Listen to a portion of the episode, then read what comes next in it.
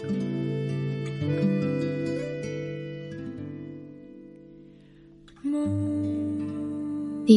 audience, this is Alan Radio。亲爱的各位听众，感恩你能在众多的节目当中收听我的声音。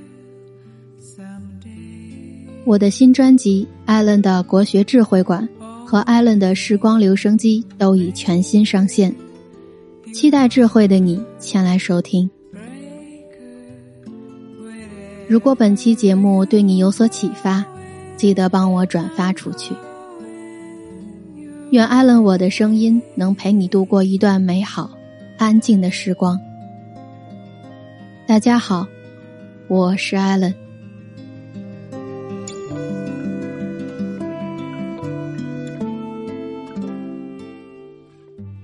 不知正在收听我节目的你，昨天过得怎么样呢？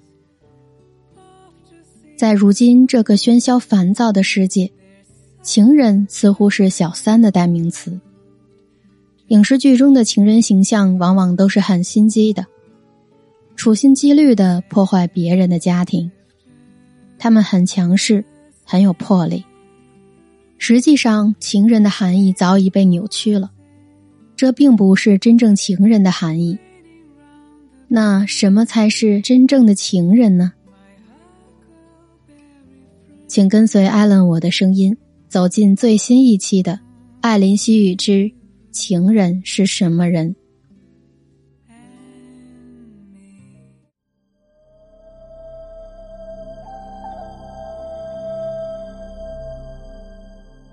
可以说，在中国。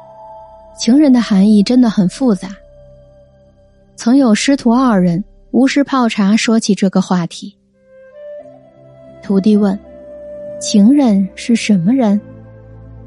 师傅说：“情人是爱人，是仇人，是陌生人。”徒弟说：“为何如此说呢？”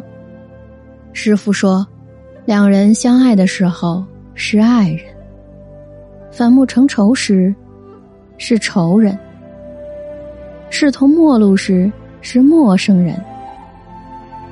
徒弟又问：“为何会演变成这样呢？”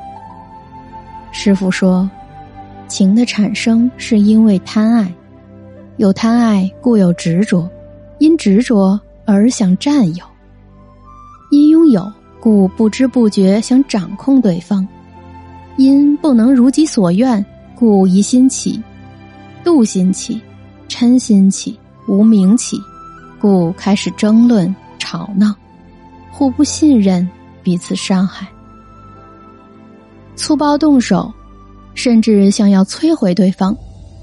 更可怕的是想同归于尽。徒弟问：“为何不要彼此珍惜呢？是不能在一起，也应好聚好散啊？”师傅说。无理的人多，明理的人少；自私的人多，无私的人少；蛮横的人多，体谅的人少；主观的人多，客观的人少。您说，谁能真正替人着想呢？除非明白事理，才能够宽容于人，愿意利益于人。徒弟说：“哦，原来如此。”师傅才会出家。师傅说：“当一个人被情爱所困时，开始如春天，一切竟是美好的；接着就是夏天，常常争执不断；再来便是秋天，渐渐冷淡起来；最后则是冬天，结束这段感情。但此情还会继续延续。”再找下一位重蹈覆辙，因为冬天之后，春天仍旧再来，依此周而复始，这就是众生于爱欲之河、生死轮回的主因。徒弟问：“那师傅是不鼓励人谈恋爱吗？”师傅说：“不可说好，也不可说不好，怎么做才是最好？”要由自己决定。徒弟问：“若是不谈恋爱，就不会结婚，不结婚就不会有小孩儿，没有小孩儿就没有人类，没有人类，世界不就荒废了吗？师傅说：“呵呵，不用担心这个问题。当你遇到心爱的人时，自然就会结婚。正如有人问我，若是所有的人都出家，那国家经济怎么办？人类的延续又该如何？”我回答对方：“您的假设不能成立，因为您本身就不想出家，所以不用杞人忧天。”好好照顾您自己，比什么都重要。徒弟又问了：“情人是什么人啊？”师傅说：“是诸佛，是菩萨。”徒弟问：“这又为何呢？”师傅说：“因为不经一番寒彻骨，怎得梅花扑鼻香？此人在考验你，历练你，让你从逆境中走出来。”顺境中觉醒，而面临一切境界，皆能不取不舍，而达到自在之境。徒弟问：“那到底情人是什么人啊？”师傅说：“是照顾你的人，也是折磨你的人。情人是美好的化身，是幸福的源泉，是可以释放情感压力的地方。”是可以寄托思念、摆脱痛苦的驿站。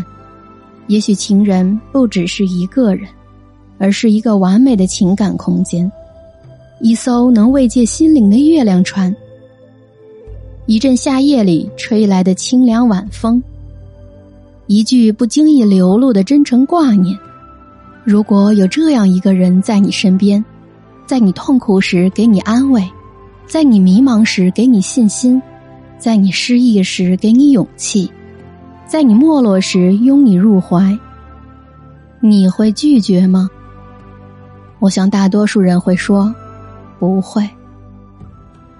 所以有人说，情人是伟大的、无私的，不是随随便便一个人就可以称之为情人，也不是一般人能达到的境界。这也许是很多人都会说。梦中情人的原因吧。我是艾伦，如果你身边有这样的一个人，请你珍惜。愿天下有情人终成眷属。